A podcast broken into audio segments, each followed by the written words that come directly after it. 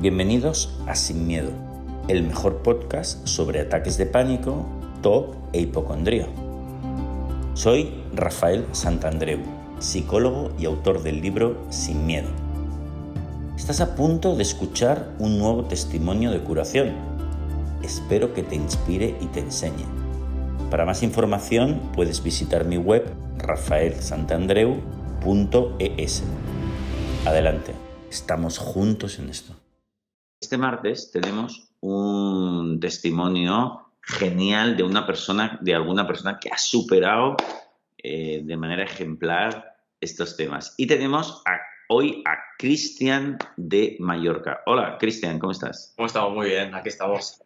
Cristian, ¿cuántos años tienes, por cierto? Tengo 20. 20, fenomenal. Y eres, Cristian, eres músico, haces música y además te dedicas al fitness eh, hoy estaremos atentos a que sé que vas a sacar próximamente temas nuevos y tal. ¿Dónde se te podrá encontrar?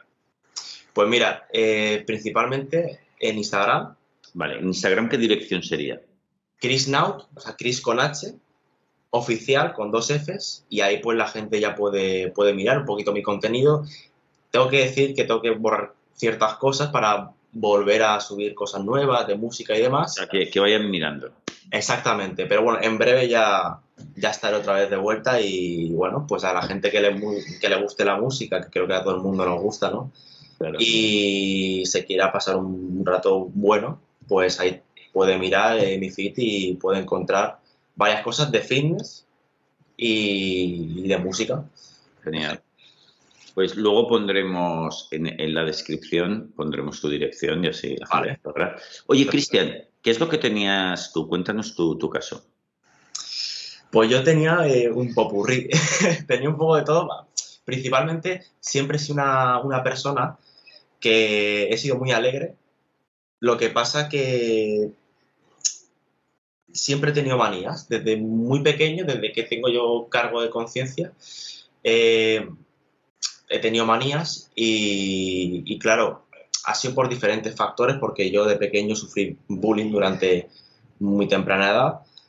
Y eso pues como no nos enseñan a gestionar las emociones y demás, no pude gestionarlo de una manera en la cual pueda yo desarrollar eh, con el paso del tiempo todos estos problemas y, bueno, pues superarme, ¿no? Ah, ¿Y qué manías te... Dinos algunas de esas manías que has tenido pues físicas, físicas, tics nerviosos, por ejemplo, desde muy pequeño, eh, me venía una obsesión y era pues compulsionar mecánicamente. Y después con el paso del tiempo no era tanto como todo lo que tenía, era más pensamientos obsesivos, bueno, cierto de, bueno, con una compulsión, ¿no? Lo que pasa que hace aproximadamente dos años, me acuerdo, creo que fue septiembre de 2021, estaba haciendo música, eh, me fui a dormir y en la madrugada empecé como, bueno, pues a tener pensamientos, un pensamiento de, la, de una melodía de una canción. Fíjate que es súper surrealista, ¿no? Y, empezó así en bucle y me, asusté, me asusté del pensamiento. Y dije, madre mía, madre mía, que me está esto, que me estoy volviendo loco, me subí a la ansiedad, volví a pensar, como no me lo podía quitar, volví a la ansiedad otra vez temblando, sudores fríos, escalofríos por todas partes y yo lo que hice fue coger y correr, salí de la habitación de golpe, fui al salón, me intenté tranquilizar, hablé con un amigo, ¿no? Y, desde ese entonces fue un poco como eh, el volcán que entra en, erupción, ¿no? Que cuando entra ya va sacando todo y desde ese entonces fue como un cúmulo de más obsesiones que me iban saliendo, o sea, se iban como disfrazando, ¿me entiendes? Y cuéntame algunas de estas que se, puedan contar. Pues mira, eh, tenía, eh, bueno, el de, la bueno, de la repetición, a ver, todo al final tiene su mismo patrón, ¿no? Pero después de ese primer contacto con, ese pensamiento obsesivo que me diese la ansiedad, eh, tuve toque existencial, que era, era algo extraño porque fue un momento que me desperté eh, miré al cielo o miré un poco todo y dije, madre mía, es que parece esto una burbuja. Estaba asustado, con ansiedad. De hecho, llegaba la noche y como esto luego lo, pude eh, lo pude un poco reflexionar y se ve que me empezó a dar miedo a la noche porque el primer ataque de pánico que me surgió fue en mi, habitación a oscuras. Entonces ya veía cualquier espacio oscuro, veía la noche estrellada y ya me daba ansiedad, ¿no? Y demás. Y por asociación. Exactamente, por asociación. Luego tuve... Eh, déjame pensar, porque he tenido bastante. Eh, todo de hacer daño. Sí, este es un, este es un súper clásico. Yo creo que es el, más típico. Sí, sí, sí, sí. Eh, y no sé, veía a lo mejor, eh, estaba una vez de guardia, ¿no? Porque yo fui auxiliar de seguridad, pero estuve de guardia y me acuerdo que estaba como una especie de, de, cena, ¿no? Que tenía yo que, que, auxiliar y tal. Y me acuerdo que había una señora mayor que me estaba preguntando y yo tenía miedo de hacer, fíjate que, que dice, vamos a ver, y yo ¿Podría atacarla? Hostias, porque... Exactamente, es un pensamiento. Podría atacarla... La idea, ¿no? Eh, es, el toque de dañar a otros o dañarse a uno mismo, ¿no? La duda, esa amenaza que uno le entra, que es súper típica, ¿no? Que tengo que decir que eh, cuando, cuando, cuando tenemos TOC, jamás haríamos eso, esas cosas. Al revés, si nos asustamos, es precisamente porque somos la última persona sobre la Tierra que lo haría. Más resistencia oponen, ¿no? A, Claro, fíjate que realmente un delincuente un agresor o lo que sea, no le entra ninguna ansiedad, lo hace y, punto. Entonces, precisamente, la última persona que haría ninguna cosa de esas es una persona con TOC. No tiene nada que ver con... Es al revés, es todo lo contrario a cómo es esa persona. Sí, de hecho, de este TOC me derivó a, otro que fue TOC de, bueno, no sé si se, se, le llama así, pero de manipulación, de tener miedo a manipular a alguien o que me manipulen a mí. Entonces, eso se ve, se, se ve muy influenciado en mis relaciones sociales, ¿no? En las relaciones intrapersonales que tenía, porque como que a mucha gente de la que realmente amaba lo, la, esquivaba, ¿no? Por mis paranoias y demás, y perdía mucha gente, ¿no? Eh, me alejé de mucha gente por, por esto que, bueno, que tampoco es un aprendizaje y bueno, es el TOC. Hay que, hay que superar el TOC y punto. Oye, ¿y, cómo compulsionabas en ese caso? Porque al principio debías, por ejemplo, imagino yo que te debías preguntar, pero a ver, ¿me habrá querido manipular? No, no, no, yo creo que no me habrá querido. Tengo que saber si, me ha querido manipular. No, a ver, a ver la conversación que me ha dicho. ¿La ha dicho por esto? O incluso preguntarle a la persona, oye, esto que me has dicho, en referencia a qué era. A ver, a ver, a ver, ¿no? No... O comprobarlo mentalmente hacías. Claro, al principio eh, buscaba siempre la respuesta, ¿no? Le, preguntaba a la persona buscando esa satisfacción inmediata, ¿no? Para yo compulsionar y quedarme relax. Pero luego dije, vamos a ver, si esto es que el peor de, de las compulsiones es la comprobación. Si compruebas es... Eh, es que es como... gasolina para el problema. Ahí está, es un combustible increíble. Entonces, eh, ese derivó a lo que te he dicho de manipulación, demás, eh, y ya el, miedo también a que me, ¿no? A que me puedan manipular, como si coges y, ¿no? te metes un cerebro y venga, y empezar a... Eh, y lo que hacía ya, me venía la obsesión y decía, a ver, párate, vamos a ver. Cuando me venía, ahí sí me estará manipulando, digo, mira, eh, por, primero, es decir, ¿por qué, ¿por qué tú te estás pensando esto? ¿Por qué tú te quieres eh, eh, hacer ver o hacer creer que alguien te pueda, ¿no? Que te pueda hacer esto cuando realmente él es un, tiene sus pensamientos, tiene su diálogo interno, eh, yo tengo otro y él, pues, ese diálogo interno lo que hace es te, te lo redirecciona hacia ti.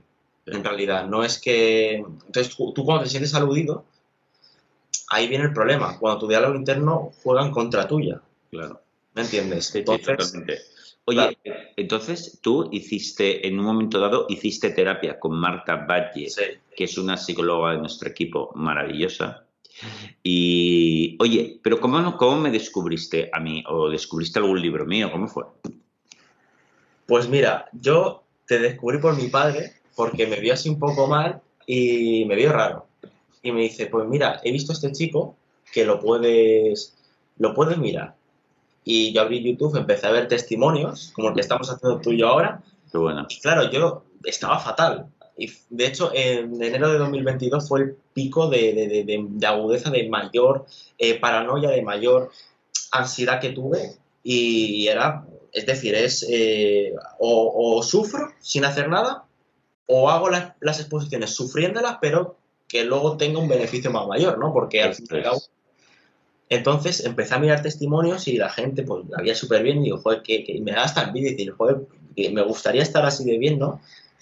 Y, ya, llegó un momento que al principio ni me lo creía, decía, macho, si estoy fatal, ¿cómo voy a...? Yo, yo ni me imaginaba en ningún momento que, pudiese estar como antes, porque te, cambia la vida, o sea, increíble, ¿sabes? Claro, es, una trampa mental que de repente lo flipas, eh, dices, ¿cómo me puede estar pasando esto a mí?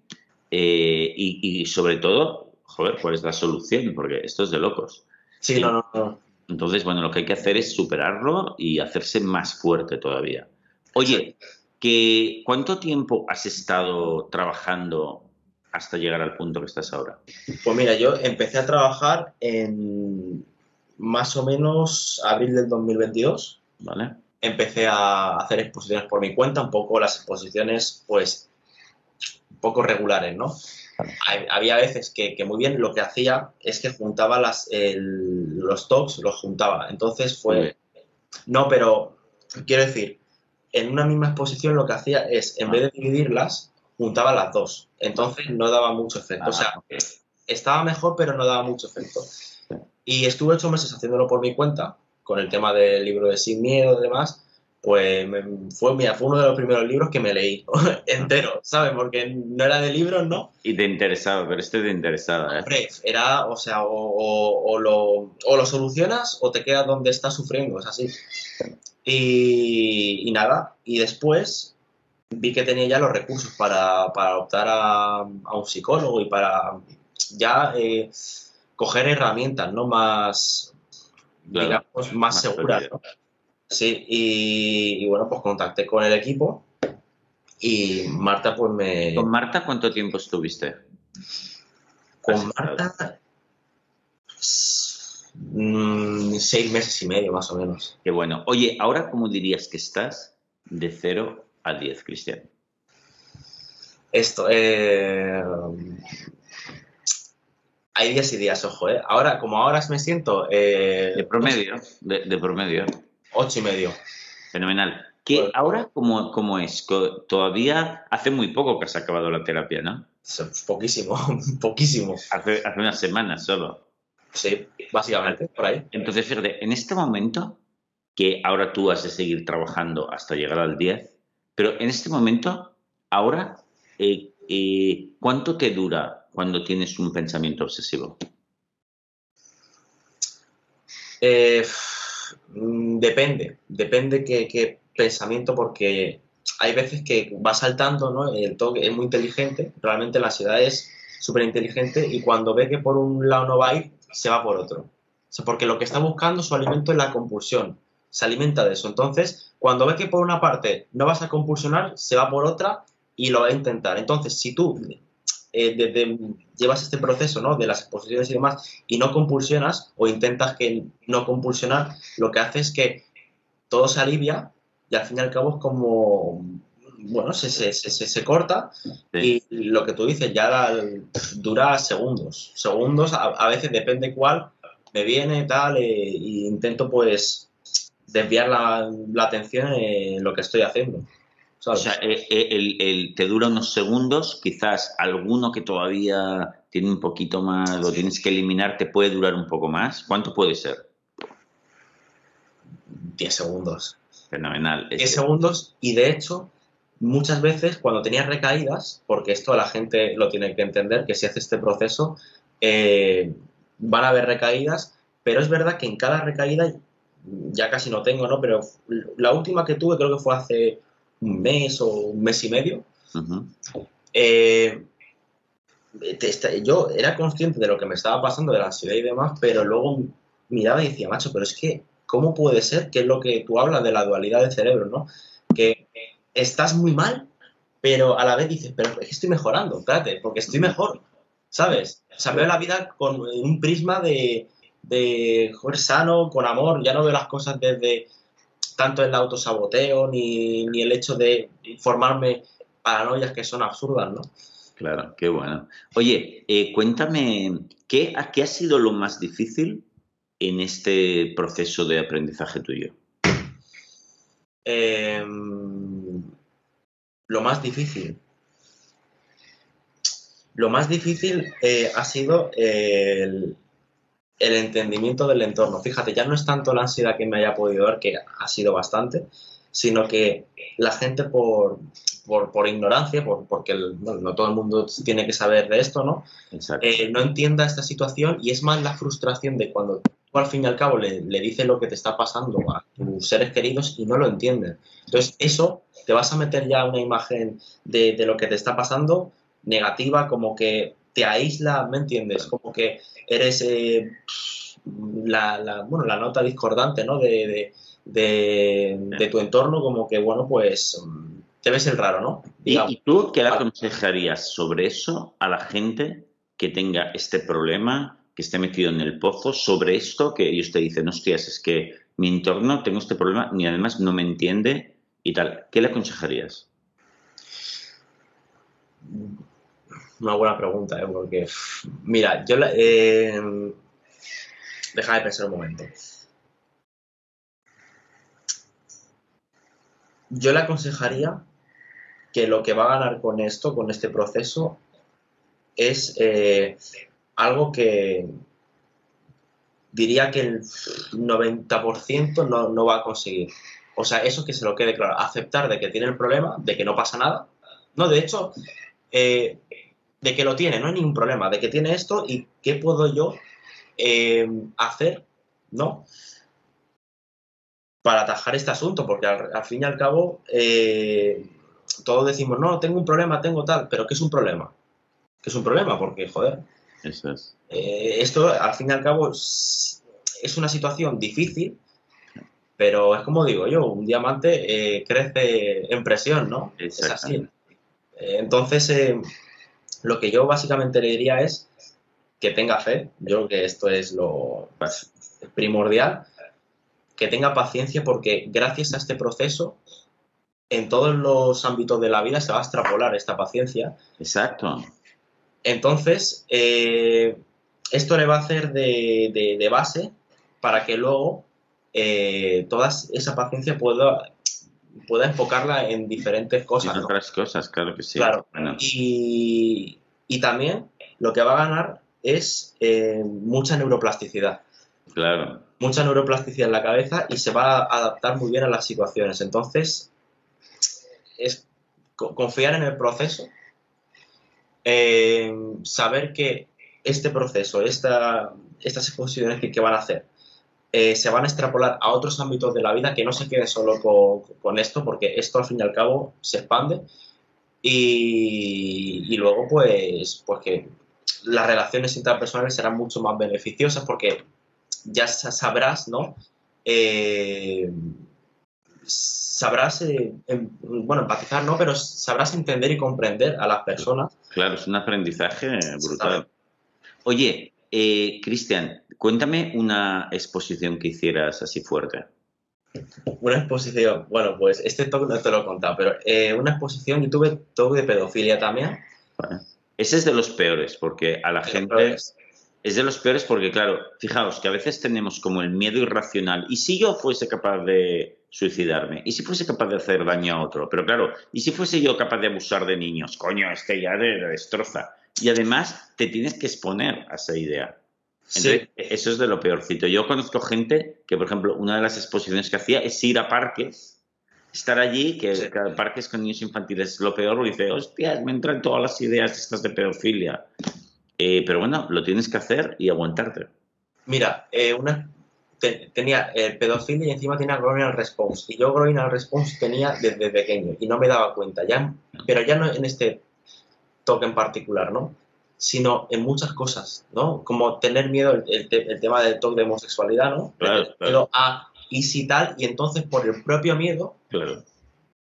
tienes sensaciones... Eh, claro, eh, como eróticas un poco, ¿no? Sí. Y es, todo, es, todo, la mente que te, que te puede... Te lo provocas tú mismo con el propio miedo. Te pone, sí, a veces la mente te pone una tesitura que, que o afrontas o afrontas. Y lo que hacía... es de lo más difícil, ¿eh? Wow. Lo que hacía es, mira, digo, voy a ponerme imágenes. En serio, como alguien entra en la habitación, me dice, bueno, tú estás fatal. Pero voy a, voy a lo peor. Voy a poner imágenes de niños sin camisas, como lo peor, ¿sabes? Eh, Claro, entonces yo me quedaba, ¿no? Lo miraba y iba con el pensamiento de lo peor, voy a hacer esto, voy a hacer lo otro, ¿sabes? Eso soy un violador de todo lo peor. Iba creciendo la ansiedad. Pero, tío, eso te, te, seguro que te ponías fatal, una ansiedad terrible, ¿no? Fatal, bueno, bueno, bueno, eso, eso es, madre mía. Eh, de hecho, la primera vez que lo hice, hice, eh, o sea, hice la exposición, me dio groina y ya acabé la exposición y ya pues eh, fui a hacer otras cosas, a poner atención en otras cosas y iba a cenar y me acuerdo que tenía el rumbún ese en la cabeza, iba a compulsionar, decir, ¿sabes? A, intentar buscarle el entendimiento. Razonarte, decir, no, yo no sería, yo esto, yo no soy así, da, da, da, y te aguantabas. ¿eh? Y yo aguantaba y dice, venga, vamos a cortar el tomate, venga, vamos a tal, vamos a hacer lo otro. Hostia, qué, qué bien, me ha gustado la cena que estoy haciendo hoy. Lo que sea, luego estar un poco con mi familia, o, ir a ver vídeos, ¿no? Para, también lo que hacía es ver documentales de violadores. Joder, wow. Eso es, o sea, claro, dices, madre mía, a ver si voy a ser tal, y eso te tienes que exponer. Bueno, Cristian, has sido súper valiente, ¿eh, tío? Sí, lo, a ver, nosotros podemos contar esto así con mucha facilidad y nos reímos y tal, sí, ahora, pero ahora, ahora, yo os aseguro que los que nos estén viendo, que esto que estamos diciendo que ha hecho Cristian para él y para cuando tú estás, le, has cogido mucho miedo a algo, es como ir a la guerra, pero literalmente. Y porque además todo tu mente te va a decir que tú igual vas a pecar, te vas a volver loco.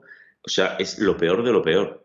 Y, sí, sí, y aparte la, ¿cómo se dice? La madurez mental en cuanto a los problemas que entendemos en la vida cotidiana se van a reducir a tope, ¿verdad? Es que de verdad alguien te va a contar un problema y vas a decir, pero es que yo no entiendo. Yo muchas veces digo, pero es que esto es una situación normal.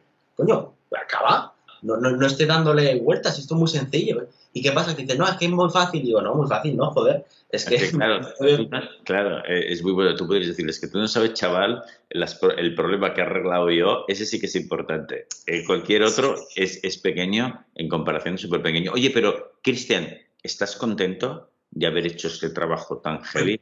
Muy contento y aparte también porque en este proceso eh, perdía mucho, bueno, perdí, no, no perdí a nadie, en verdad, me alejé yo, ¿no? De mucha gente. Eh, en medio del proceso se separaron mis padres. Mm, mi padre se tuvo que ir de, casa. Eh, y hubo ahí una disrupción eh, familiar bastante grande. Y, y, ya fue dos en uno, ¿no? Fue un dos por uno porque ya era lo que tenéis más lo que estaba ocurriendo, pero lo que yo aprendí en ese, en ese tiempo fue brutal porque empecé a, ver realmente el comportamiento humano de una visión más objetiva, ¿no? Ya no era tanto de, ponerme solo en mi, en mi, pellejo y decir, bueno, yo tengo mis problemas. No, es entender un poco la situación y ver a dos personas que independientemente que sea mi padre o mi madre, son dos personas con problemas que quieren, bueno, quieren desviar sus caminos y poco más. Realmente. Y gracias a todo este proceso también he estado leyendo libros del estoicismo y demás, ¿no? Qué bueno. De, de, de, bueno, de Marco Aurelio y demás, ¿no? De Picteto. Qué bueno, Y es verdad, hace, hace una reflexión bastante buena, ¿no? Y, o sea que este proceso tuyo, Cristian, te ha enseñado no solo a superar esto, sino a encarar muchas otras de la vida. Eh. Encima te ha dirigido hacia lo que es más psicología cognitiva, estoicismo, filosofía, que has, aprovechado para, aprender más sobre eso y estás viendo que, wow, que, es un camino de inteligencia emocional maravilloso, ¿verdad? Sí, no, o sea, eh, es algo increíble. De hecho, con Marta hice, bueno, me hizo una técnica que era, creo que MDR o algo así. Sí, sí, sí. Eh, y me hizo, eh, eso fue como un repunte increíble en mi mejora porque en cuestión de un mes, tres semanas, dije, hostia, espérate, digo, qué bien estoy, ¿no? Estoy mejor. O sea, mm, eh, como que las obsesiones se, habían reducido al casi 30% de, bueno, de, de, lo que tenía un proceso que también había mejorado, ¿no? Claro. Increíble, ¿no? Y me llevo, hostia, luego veo, veo para atrás todo lo que he hecho y digo, hostias, encima no fui sin medicamentos y sin nada, o sea, fue, digo, mira, eh, fíjate que soy una persona que, que soy muy cabezona, ¿no? Cuando se mete algo en la cabeza, pues, o sea, lo intento, lo intento hacer y yo lo veía muchas veces como un defecto, como algo malo, ¿no? Pero bien enfocado esto. Claro. A esto, o sea, gracias a, la, a esta terapia, eh, me ha servido porque yo desde el minuto uno dije, es que yo pastillas no me voy a meter nunca. O sea, yo, yo dije, por mi, pues se pueden decir tacos, ¿no?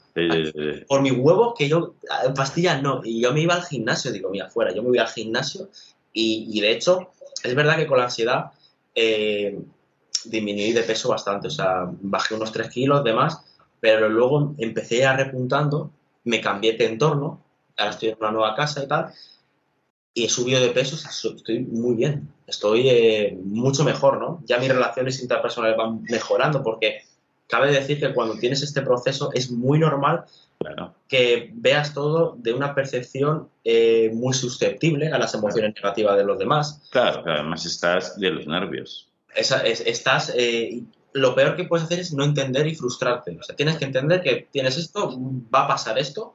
Sí. Y... Tienes que trabajar y no pasa nada. La prioridad es ponerse. Luego ya lo arreglaremos todo. Exactamente, que, la gente que tengas a tu alrededor realmente es eh, un espejismo tuyo de lo que tú realmente estás sintiendo.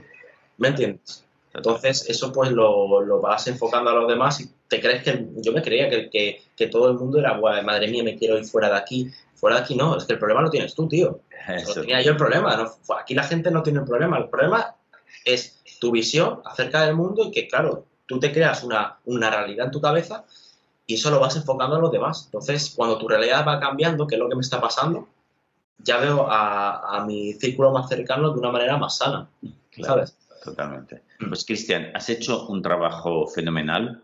De este ocho y medio dentro de poco tiempo ya estarás en un 10. Sí, esperemos y, y, te mando un abrazo muy grande para ir para Mallorca. Igualmente. Y estamos en contacto, amigo mío. Muchas gracias.